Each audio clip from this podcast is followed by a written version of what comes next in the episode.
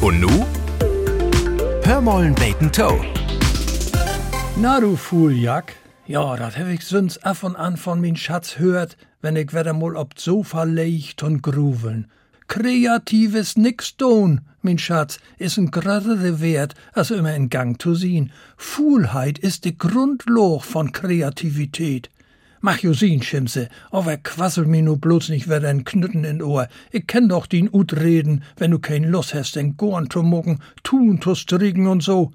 Chlor, se ha jo beiden recht, ich gif to, dat ich auch mal zu fuhl bin, wat zu tun. Beholig aber für mi. Letzten Ends kon ich se glöwig zumindest übertügen.